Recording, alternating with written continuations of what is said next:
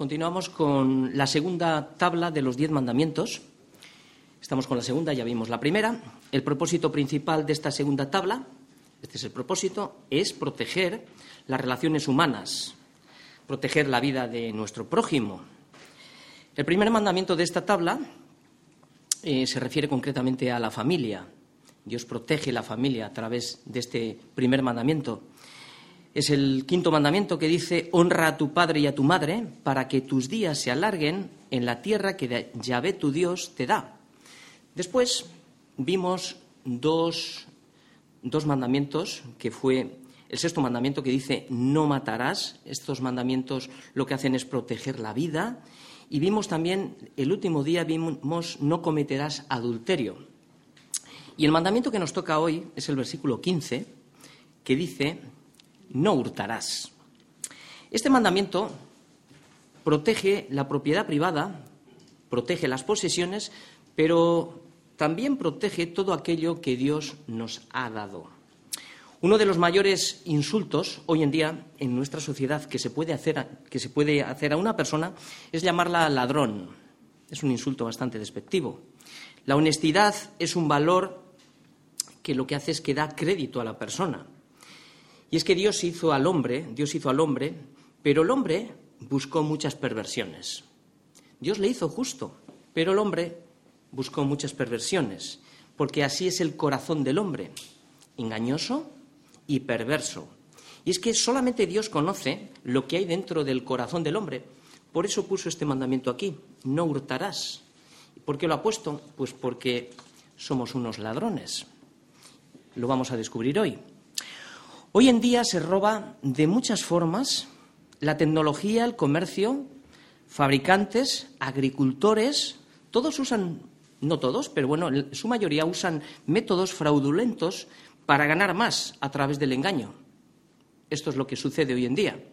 Se han puesto en marcha multitud de formas de robo. Las cámaras y las alarmas lo que dan testimonio es de que el hombre es un ladrón por naturaleza. La justicia está para frenar el robo, pero cuando la justicia no funciona, el temor desciende y el robo aumenta. Y es que hoy en día no hay temor a robar. De hecho, está de moda. No pasa nada. También roban los políticos, roban los bancos, roban los banqueros, las instituciones, roban los comercios, las compañías, los fabricantes de coche. Hemos visto casos últimamente. Empresarios, también los trabajadores roban. También pasa con nosotros, los cristianos, también pasa con nosotros que siendo administradores de todo, ¿cuántas veces robamos a Dios y a nuestro prójimo? Y no solamente eso, sino que malgastamos los recursos que Dios nos ha dado. Y todo es, todo es por no creer a Dios y a su palabra. Solo con el pensamiento, cuando cada uno de nosotros decimos esto es mío y me lo he ganado yo, solamente con eso cuando nos atribuimos cualquier mérito o decimos mi poder y la fuerza de mi mano me han traído estas riquezas, solamente con eso estamos robando la gloria a Dios. Cuando no llenamos, como trabajadores, cuando no llenamos el vacío de nuestro prójimo a través de la vocación del trabajo que Dios nos ha dado, entendiendo que el trabajo es una extensión del reino de Dios y de su justicia aquí en la tierra que se manifiesta a través de nuestro trabajo. ¿Para qué? Para llenar la necesidad del prójimo, no para engañarle, sea la venta de comida, sea la venta de un coche, sea la, venta de una vivienda o sea lo que sea. A veces, a veces, por nuestra condición egoísta, ¿qué es lo que damos? Pues damos prioridad a nuestro propio interés. ¿Para qué? Siempre lo mismo, para ganar más dinero. Que en vez de solucionar la necesidad del prójimo, lo que hacemos con estos actos es robar. Pensemos por un momento todos. ¿Qué es el hurto? El hurto es apropiarse de algo que no nos pertenece, como también malgastar los bienes y los recursos que Dios nos ha dado. Y es que Dios ha colocado esta señal de prohibición, este mandamiento, lo ha colocado como un vallado. ¿Qué es lo que dice? No hurtarás. Este mandamiento es para proteger nuestro corazón de la codicia, para proteger de la avaricia, de la usura, de la envidia, del hurto y el descontento. Protege también nuestra fe y a la vez nos motiva, el mandamiento nos motiva a poner en práctica la parte positiva, porque todo mandamiento tiene una parte negativa y, una parte positiva. Y la primera que veo es preservar, o sea, perseverar en la doctrina de los apóstoles. Esta es, la, esta es, la, parte positiva que estoy viendo en este mandamiento, perseverar en la doctrina de los apóstoles y en el temor de Dios, sabiendo, ¿por qué? Porque sabemos que en nuestras fuerzas nosotros absolutamente nada podemos hacer. Y este es un buen antídoto para nosotros hoy. Un antídoto que guarda nuestro corazón y nos prepara. ¿Para qué? ¿Para qué nos prepara? Nos prepara para combatir contra la codicia, que es la raíz del hurto. ¿Entendemos? Dice Isaías, porque tú guardarás en completa paz aquel cuyo pensamiento en ti persevera. ¿Por qué? Porque en ti ha confiado. La, segunda motivación que veo en este mandamiento es que nos motiva a practicar la santidad, no a través de las obras de la religión, sino a través del amor a Cristo. A través del amor a Cristo. La santidad son los frutos de la justicia que glorifican su nombre. La santidad son frutos de justicia que glorifican su nombre. Por eso dijo Jesús que en esto es glorificado mi Padre. ¿En qué? En que llevéis mucho fruto y seáis así mis discípulos. Vivir una vida en santidad por amor a Cristo. Y finalmente, este mandamiento tiene una gran advertencia. En 1 Corintios 6:10 nos dice, fijaos que empieza la advertencia de este mandamiento, la vemos reflejada aquí. Ni los ladrones, empieza por ladrones, y esto es como una cadena, ni los ladrones, ni los avaros, ni los borrachos, ni los maldicientes, ni los estafadores, todo es la raíz de hurto, ¿verdad? Heredarán el reino de Dios.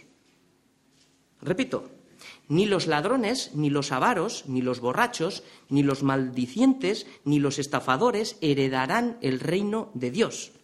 Y todo esto es una raíz que viene del hurto, toda esta cadena de pecados.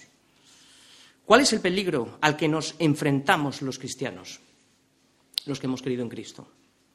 Nos enfrentamos al peligro de la incredulidad en el corazón, que al no creer a Dios y a su palabra, ¿Qué es lo que nos sucede? Pues que robamos a Dios. Y robar a Dios es, ¿qué es lo que hace? Robar mata mi fe. Éxodo 20, 15, y este es el octavo mandamiento. Muy bien, esto es parte de nuestra introducción. Vamos a fijar cuál es el objetivo de la predicación para que veamos por dónde vamos a andar. El objetivo de la predicación es entender que la única manera de combatir la incredulidad para, ¿para qué? Para no robar a Dios es pelear la batalla de la fe. Lo repito, entender que la única manera de combatir la incredulidad para no robar a Dios es pelear la batalla de la fe. Porque la fe confía en la palabra de Dios y nos ayuda en todas nuestras dificultades, en todas nuestras dificultades. Sin embargo, la incredulidad es al revés. Confía en las cosas y estas cosas son las que realmente nos crean las dificultades. ¿Cómo? Robando y matando nuestra fe. Todo aquel que pone la confianza en las cosas nos va a crear dificultades. El esquema que vamos a seguir en la predicación hoy, primeramente vamos a ver las causas del hurto. ¿Cuáles son las, las causas del hurto? Después lo que vamos a ver es de qué manera nosotros robamos. ¿De qué manera robamos a Dios? ¿De qué manera robamos al prójimo? ¿Y de qué manera nos robamos a nosotros mismos? Esto es lo que vamos a ver, es el esquema de la predicación. Pues de acuerdo con la palabra, solamente hay dos caminos, dos caminos rectos mediante los cuales nosotros podemos llegar a poseer algo. Solamente hay dos formas. El primero es mediante, la primera forma es mediante una dádiva gratuita de otra persona una herencia o Dios mismo. La segunda es la parte que Dios ha escogido para todos los hombres. Es el trabajo honrado, el trabajo justo. Cualquier otro modo de adquirir bienes prácticamente es robar. Por tanto, el octavo mandamiento reconoce el derecho a la propiedad. ¿Pero qué es lo que prohíbe? Prohíbe el robo. Vamos a ver cuáles son las causas del hurto y dónde se originan. Es lo que vamos a ver ahora. Las, causas del hurto son dos. Una es interna y la otra es externa. La interna se origina en el corazón. ¿Por qué? Por la incredulidad. Voy a hacer bastante énfasis a esta palabra hoy. Por la incredulidad. Y se manifiesta a través de la codicia. Cuando la incredulidad entra en el corazón, fomentamos la codicia. Y la segunda es la externa. Esta se origina a través de la seducción del mundo y Satanás. ¿De acuerdo? La externa se origina a través del mundo y Satanás, que nos seduce.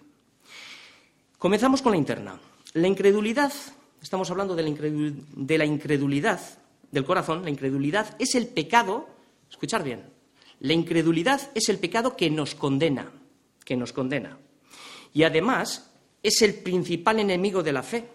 Se oponen entre sí.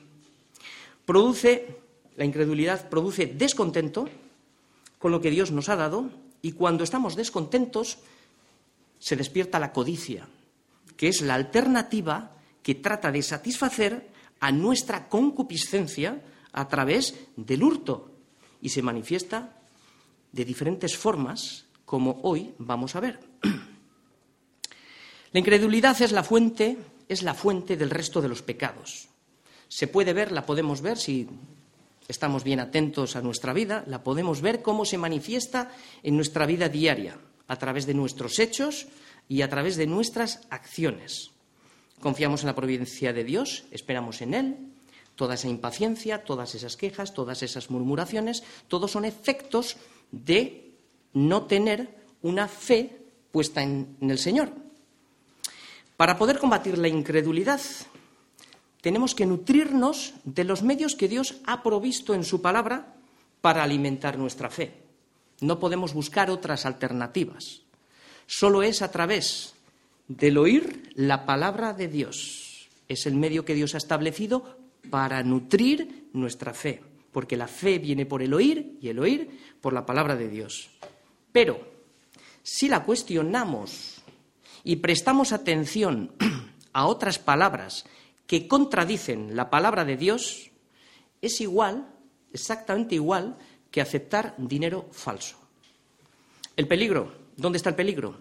El peligro está que cuando nuestro corazón no está preparado para oír con fe la palabra de Dios, pues es como si la comida no llega al estómago, la comes pero la masticas pero la tiras, pues el cuerpo no lo aprovecha. Si la palabra de Dios no llega al corazón, el espíritu no lo aprovecha. La duda aumentará y el descontento también. Y la mano negligente terminará actuando. Terminará actuando. Porque si no actúa Dios, actuará el mundo y mi propia voluntad. El autor de Hebreos nos muestra la causa del por qué cuando oímos la palabra de Dios no nos aprovecha en el corazón. Y nos dice así, no les aprovechó al oír la palabra. ¿Por qué? Por no ir acompañada de fe en los que la oyeron. O sea, no les está hablando a, a los hebreos. No les aprovechó el oír la palabra porque no iba acompañada de fe a los que la oyeron. O sea, dicho de otra forma, no la creyeron y no actuaron en base a lo que habían escuchado porque no la creyeron. ¿Por qué sucede esto? Porque no hay temor de Dios. No hay temor de Dios. Tenemos que entender que el secreto de la fortaleza del pecado y su raíz se halla en la incredulidad del corazón. Estoy haciendo bastante énfasis aquí porque es que el problema está aquí. El secreto de la fortaleza del pecado y su raíz se halla en la incredulidad del corazón.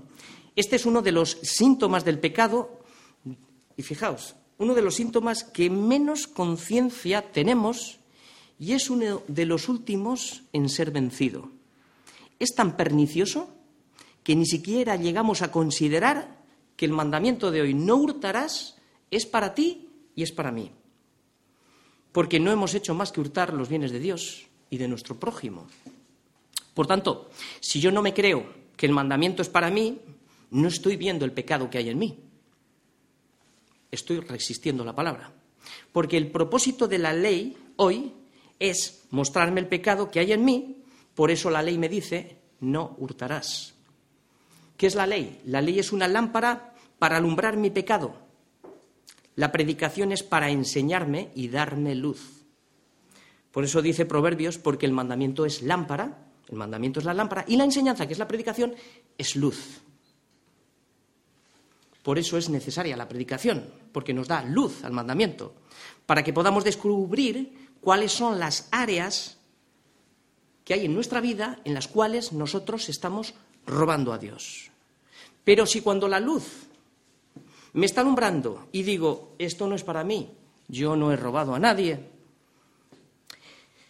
entonces la predicación hará un, un doble efecto negativo. Es decir, desviará la luz que te está alumbrando y caerá como chispas en el mar. Y cuando toque el mar, se apagará. Además, hace un otro, doble, otro efecto, que lo que hace es retardar la función del poder de la gracia, que lo único que trata de hacer es restaurar todas las zonas dañadas que hay dentro de nuestro corazón. Nos damos cuenta cuando escuchamos la palabra cómo tenemos que estar abiertos con un corazón. Cuando la palabra me dice, no hurtarás, primeramente creerme que soy un ladrón, para poder restaurar esas áreas que la palabra me puede hoy enfocar.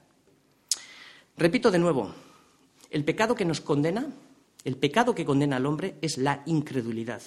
Lo dijo Jesús en Juan 13, 18. El que en él cree no es condenado. Fijaos que el que en él cree no es condenado, pero el que no cree ya ha sido condenado. ¿Por qué?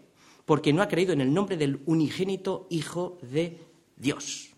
Por tanto, la incredulidad, como acabo de decir, es el pecado que nos condena. Y como he dicho antes, abre también la puerta al resto de los pecados y ¿qué es lo que hace? Le da argumentos para defenderse, como lo hizo Satanás, al introducir la duda en Eva, con que Dios ha dicho. Empezamos con los argumentos. ¿Os dais cuenta? Y ahora vamos a ver la, la causa externa. Hemos visto primeramente el problema interno, que se origina a través de la incredulidad. Ahora vamos a ver la seducción a través de Satanás y el mundo. Bien, el diablo es un ladrón profesional, es muy profesional, es un ladrón, lo que quiere robar es el alma, ladrón de almas. ¿Y qué hace un ladrón? Pues el ladrón hace una triple función. Su objetivo es robar. Si no lo consigue, te puede matar o destruir.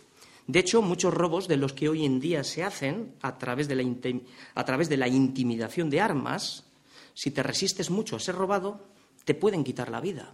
Hay un peligro, ¿verdad? Pues a medida que se acerca el ladrón de almas, lo que va a hacer primeramente es cuestionar la verdad. La duda se aproxima por el camino.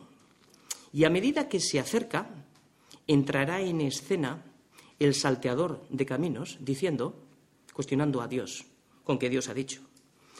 Satanás sabía muy bien, muy bien, que si conseguía introducir la duda en el hombre, robaría el arma más preciada que Dios había dado al hombre, la fe. Este es el objetivo que pusimos al principio de la predicación, la fe. Por eso, la carta de Judas nos exhorta a contender ardientemente por la fe que una vez nos ha sido dada a los santos, una vez nos ha sido dada nuestra fe se soporta en la palabra de Dios, ¿verdad? Contra aquellos, ¿contra quién vamos a contender? Contra aquellos que tratan de robar nuestra fe con sutilezas, con que Dios ha dicho, todo, todo aquello que nos hace cuestionar la palabra de Dios. El mejor arma del enemigo es el engaño. Si es preciso, usará, como acabo de decir, sutilezas de palabras susurrando al oído. Incluso manipulará la propia escritura. Por eso debemos, como hemos dicho al principio, perseverar en la doctrina. El pecado de incredulidad es mucho más grave de lo que nosotros nos imaginamos. mucho más grave. Porque el que comete este pecado está expuesto a ser encadenado en diez eslabones. Y es lo que vamos a ver, lo que vamos a ver, lo que sucedió en el Edén, en esta cadena que comenzó con la incredulidad y cómo termina. Estamos hablando de un ladrón de almas y lo que nos puede pasar a nosotros también. La incredulidad hace a Dios mentiroso, primeramente. Cuando tú dudas de Dios, le estás llamando directamente a la cara, le estás llamando mentiroso. Y lo que es peor, estoy creyendo al diablo antes que a Dios. Tremendo. ¿Qué produce esta incredulidad? Lo que produce es desobediencia.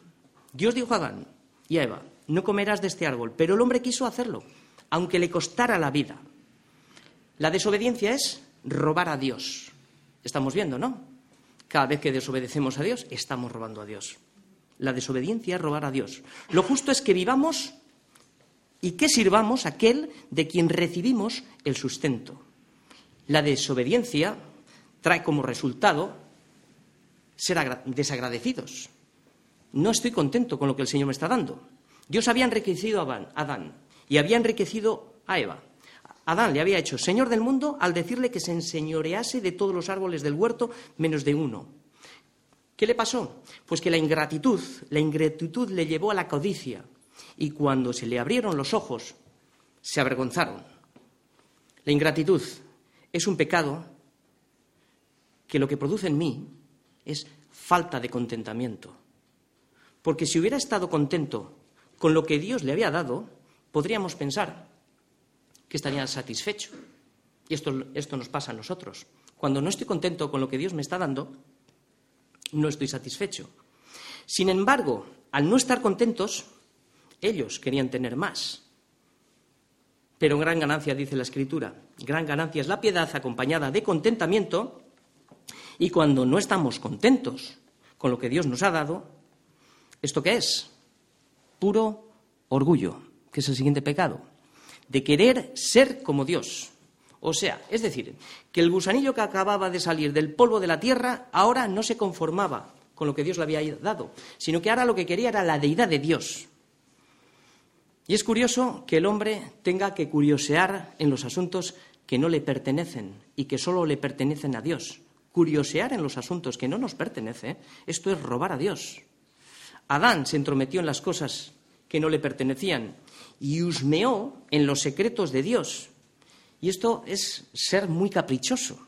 Adán podía elegir entre todos los árboles del huerto, ¿verdad? Pero, sin embargo, quería aquel árbol. ¿Os recuerda esto al pueblo de Israel? Cuando el Señor le estaba sustentando con el maná, esa comida de cilantro que tenía todos los nutrientes para sustentar al, pueblo, pero el pueblo se volvió caprichoso. El pueblo reclamó que quería codornices. Una comida que no era suficiente, el maná no era suficiente. Quería sustentar, sustentar también sus caprichos. Y esto sucede cuando no nos basta con suplir las necesidades. Queremos también suplir los placeres lo que no nos ha sido dado. Por eso la codicia siempre quiere más, quiere robar a Dios. Y lo siguiente que el siguiente pecado es el sacrilegio. El árbol de la ciencia del bien y del mal no pertenecía a Adán. Sin embargo, él tomó del árbol prohibido hurtando a Dios y el hurto nos llevó a todos al asesinato. ¿Os dais cuenta? Robar a Dios produce asesinato. Adán representaba toda la descendencia y al pecar Adán, robando del fruto prohibido, activó el veredicto de Dios. La paga del pecado es muerte. Y finalmente, el pecado que cometieron es el pecado de presunción, que es el pecado que mucha gente comete hoy en día, que piensan que en última instancia Dios nos perdonará, pero Dios ejecutará su sentencia. Tan solamente nos perdonará si verdaderamente hay arrepentimiento de pecados, si creemos en Cristo y nos apartamos de todas nuestras maldades y comenzamos a vivir una vida nueva en Cristo. Solamente así. ¿De qué manera robamos a Dios? Hemos visto varias. Robamos a Dios en el día de reposo, en nuestros diezmos y ofrendas, en los recursos, el tiempo, talentos y capacidades que nos ha dado. De estas tres formas estamos robando a Dios. Robamos a Dios cuando no guardamos el día de descanso. Muchas veces usamos Nuestro día en el que nos reunimos toda la Iglesia lo utilizamos para nuestros menesteres. Pues de alguna manera es un robo, porque Dios ha querido que este día estaríamos todos juntos. Él quiere renovar tu fe a través de estar todos juntos en armonía. Y cuando no lo estamos y hacemos otras actividades, estamos de alguna manera estamos robando a Dios.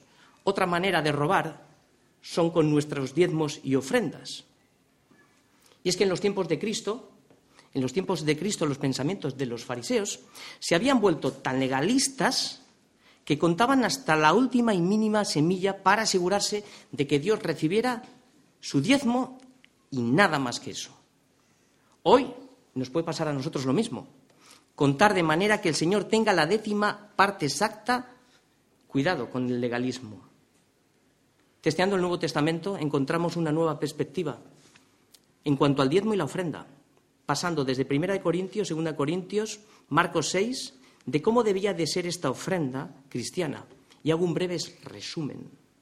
La ofrenda debía de ser, primeramente, sacrificada, segundo, alegre, tercero, voluntaria, debería de ser espontánea, proporcionada, abundante, secreta, que tu mano no sepa lo que hace tu derecha, tu derecha tu izquierda, humilde, regular y confiada. Todo esto está extractado del Nuevo Testamento. Todo esto era el resultado de la gracia. Por eso, si alguien quiere saber cuál es el patrón bíblico para medir nuestra ofrenda, el diezmo nos dio el patrón. Insistir en cuál debería de ser la medida exacta es volver a caer en el legalismo. Porque la ley lo que demanda es el diezmo, pero la gracia da mucho más abundante. Porque dijo el Señor, más bienaventurado es dar que recibir. Otra manera de robar a Dios es robando los recursos que Dios nos ha dado. ¿Sabéis lo que somos? Somos mayordomos de todo lo que Dios nos ha dado. Mayordomos, no nos pertenece absolutamente nada. ¿Y qué nos ha dado? Podríamos hacer una lista interminable. Nos ha dado la vida, nos ha dado tiempo libre. Y la pregunta es, ¿qué es lo que se nos va a demandar? ¿Qué estamos haciendo con nuestro tiempo libre? ¿A qué lo estamos dedicando? ¿En qué lo estamos usando? Cada uno que se responda a sí mismo. Nos ha dado capacidades, dones y talentos. Y no son para nosotros, son para la obra y para la gloria de Dios. ¿En qué estamos usando nuestros bienes, talentos y recursos que Dios nos ha dado? Nos va a demandar todo lo que nos ha dado. Robamos a Dios también cuando procuramos también entrar en el cielo a través de la religión, presentando nuestras justicias y rechazando la justicia de Cristo. Esto es robar a Dios. ¿De qué manera robamos al prójimo? Básicamente le robamos de dos formas. Le robamos en lo físico, dinero, bienes y títulos, y también le robamos en lo espiritual, siendo copartícipes en este punto del diablo robando almas sin darnos cuenta. A través de nuestro trabajo, esto es la parte comercial donde robamos al prójimo. Voy a dar algunos ejemplos. Hoy se roba, hoy se roba de múltiples formas. Desde, el supermercado, el carnicero, el frutero, el pescadero, muchos manipulan la balanza y las medidas falsas. Esto se hace si no, no tendríamos que estar cada vez que recibimos el pescado, la fruta y demás pesándolo en la, balanza, ¿verdad, Jolman? Los mecánicos roban poniendo más tiempo a la reparación. Otros se inventan la avería. No sé cuántos vieron hace unos años una plancha que le hicieron, le, hicieron una avería, era un cable suelto, y la llevaron a cinco establecimientos diferentes a ver qué era lo que opinaba cada este establecimiento. Tan solo uno dijo la verdad, el resto, todos se inventaron la avería. Las gasolineras, recientemente, ha habido noticias de que han trucado los contadores. Pero ¿quién entiende y controla los contadores de la luz, del agua, del gas? ¿Por qué son tan complicados? Para que nadie se entere. Las compañías de teléfono activan servicios que no contratamos. Recientemente una compañía importante ha activado un servicio sin decir nada, cinco euros, y la noticia dice que 220 millones pretende recaudar. Cuatro millones de personas afectados. Estas son noticias del día. Nos estamos dando cuenta, se roba por todos los lados. Los agricultores utilizan productos químicos para manipular los alimentos. Los fabricantes de alimentos usan también productos que son peligrosos para la salud, pero les da igual, porque el propósito es ganar más dinero. Esto es robar. además de, jugar con la salud. También robamos al prójimo a través de la usura. La usura es un ladrón que aparenta ayudar al necesitado, pero en el fondo lo que quiere quitarles es hasta lo poco que le queda. La publicidad falsa de hoy en día es una manera también de robar al prójimo. Cuando se nos dice al consumidor que una pastilla hará tal efecto, te quitará peso, te dará peso, te dará virilidad, evitará la calvicie, etcétera, etcétera. Todo esto, la mayoría de las cosas, son todo mentira y son todo engaños para robarnos. Hay un abuso de empresarios que retiene el salario a sus trabajadores, como denuncia Santiago también, que dice que clama al jornalero de los obreros que han cosechado vuestras tierras. Pues dice que los oídos del obrero llegarán al Señor. También los empleados, también roban. También roban, ¿cuándo? Pues cuando le dicen al nuevo que entra, trabaja más despacio, porque si trabajas así tan duro, nos vas a hacer trabajar a nosotros también. Se roba de múltiples formas. El que se hace deudor con la intención de no pagar, el que compra cosas robadas sabiendo que no es robado. Y hay un punto aquí que es el que hurta, el, el hurtador de almas, el pastor, que no predica la palabra de Dios, lo que hace morir es a las almas por falta de alimento. Es una manera de robar mucho más grave porque se trata de la vida eterna. Cuando no se predica la palabra, se está robando, se está robando al, alma. El Señor denuncia por boca de Ezequiel, hay de los pastores de Israel que se apacientan a sí mismo. ¿No apacientan los pastores a los rebaños? Y también nosotros robamos al prójimo cuando no cumplimos, y esto es para nosotros ya, cuando no cumplimos con el ministerio que nos ha sido dado. Y es que somos embajadores de Cristo en el mundo. Y si privamos a los demás de lo más importante, que es de dar a conocer a Cristo, estamos robando. ¿De qué manera nos robamos a nosotros mismos? Aquí hay un punto que es el tacaño, el usurero. Es una persona que se resiste a dar no es generoso ni consigo mismo. Se priva aún de lo más elemental, teniendo con qué satisfacer sus necesidades más básicas.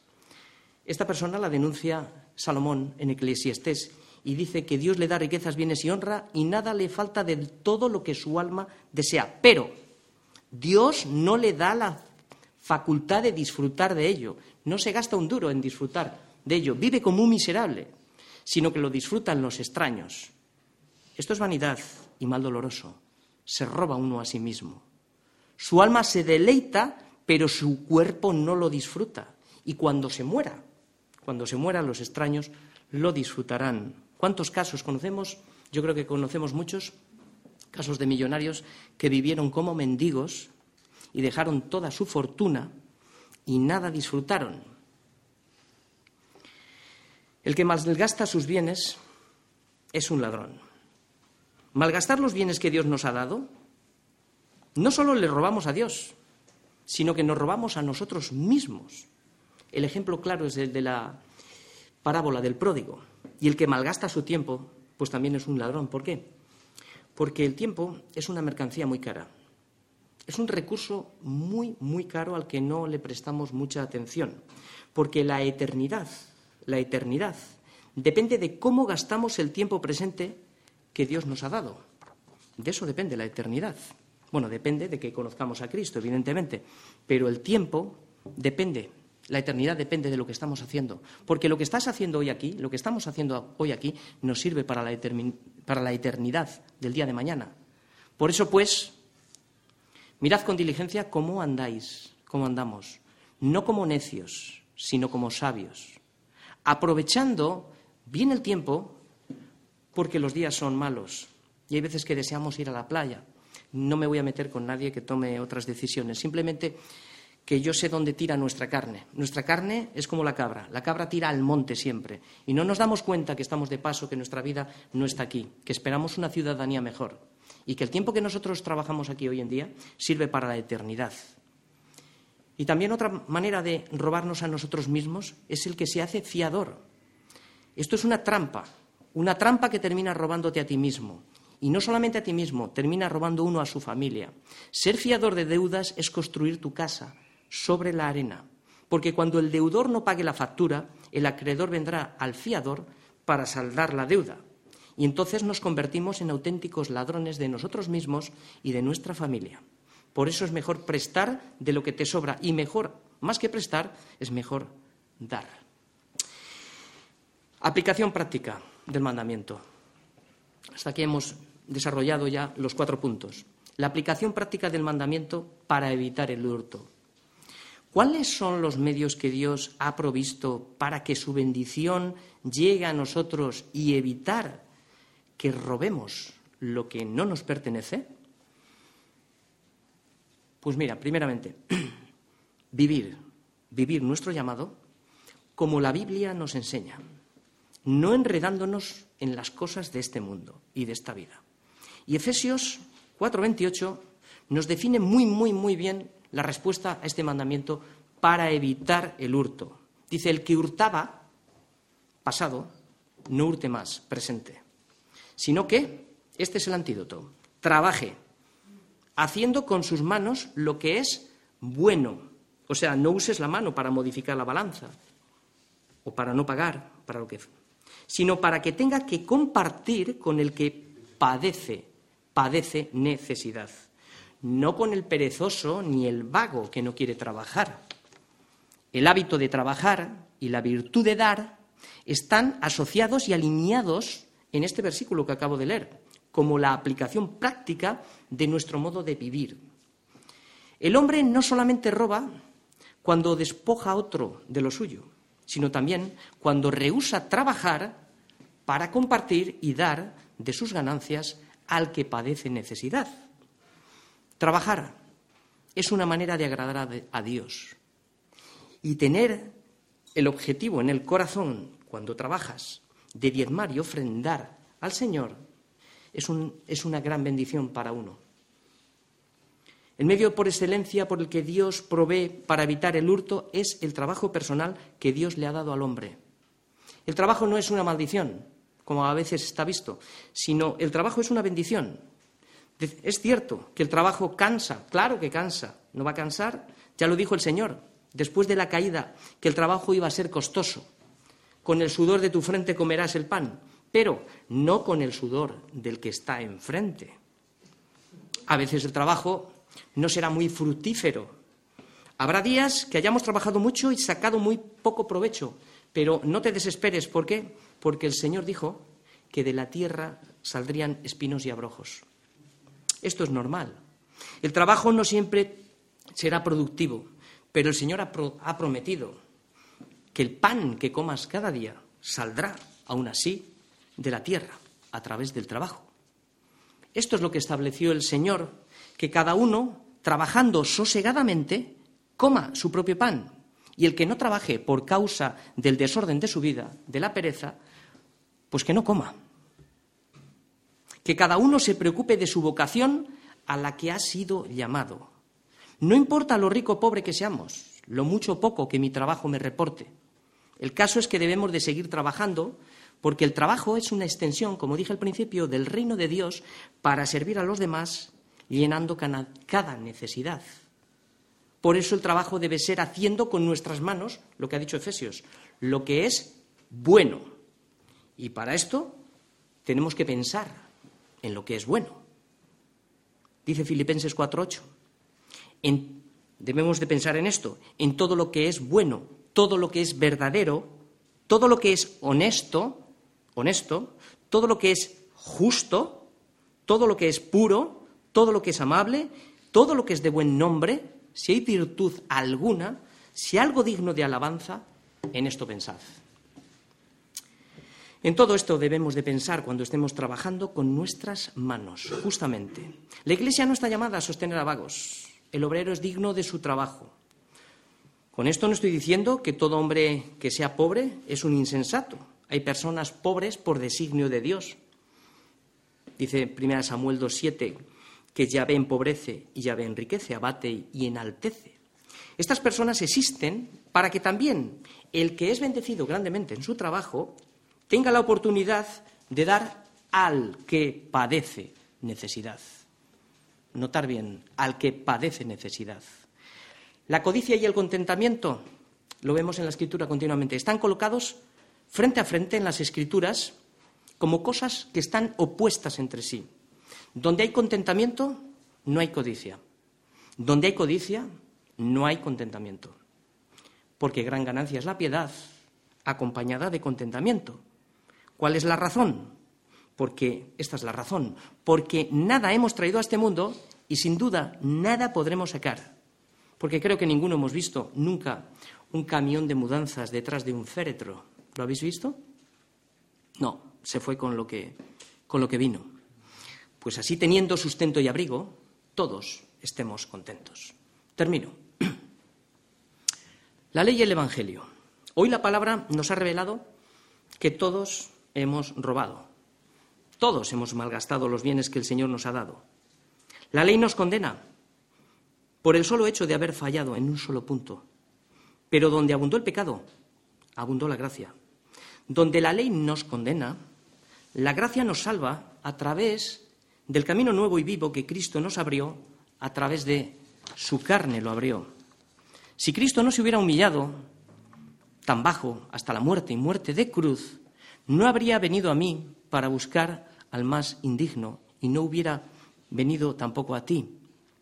Hoy todos deberíamos de estar agradecidos, porque Él vino no para llamar a los justos, vino a llamar a los pecadores al arrepentimiento. Él vino a buscar y a salvar lo que se había perdido. Es lo mismo que hoy está haciendo a través de su palabra. Si hay algún ladrón que todavía no se ha arrepentido y te identificas con los compañeros de Cristo en la cruz cuando fue crucificado, es un buen síntoma. Había dos ladrones, uno a la derecha y otro a la izquierda. Cristo eligió a dos ladrones de compañeros en la cruz. Tan solamente uno reconoció que estaba recibiendo justamente lo que sus pecados merecieron.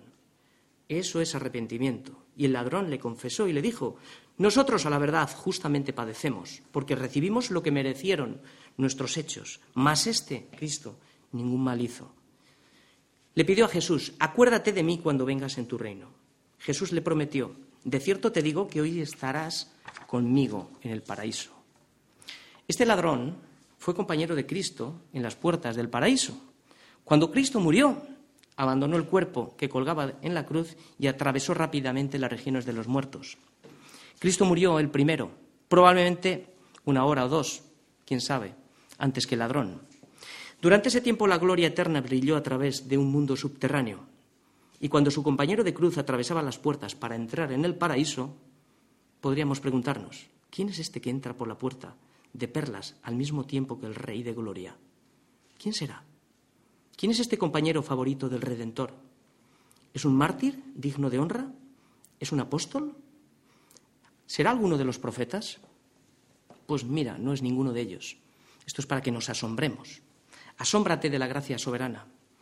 El que entra por la puerta del paraíso con el Rey de Gloria es un ladrón, como nosotros éramos, que fue salvado de las garras de Satanás en el último momento de su muerte. El ladrón de almas es el diablo. Vino a robar nuestra fe para matar y destruir nuestro cuerpo y echarlo en el infierno. Pero dice el Señor, pero yo he venido para que tengan vida y para que la tengan en abundancia.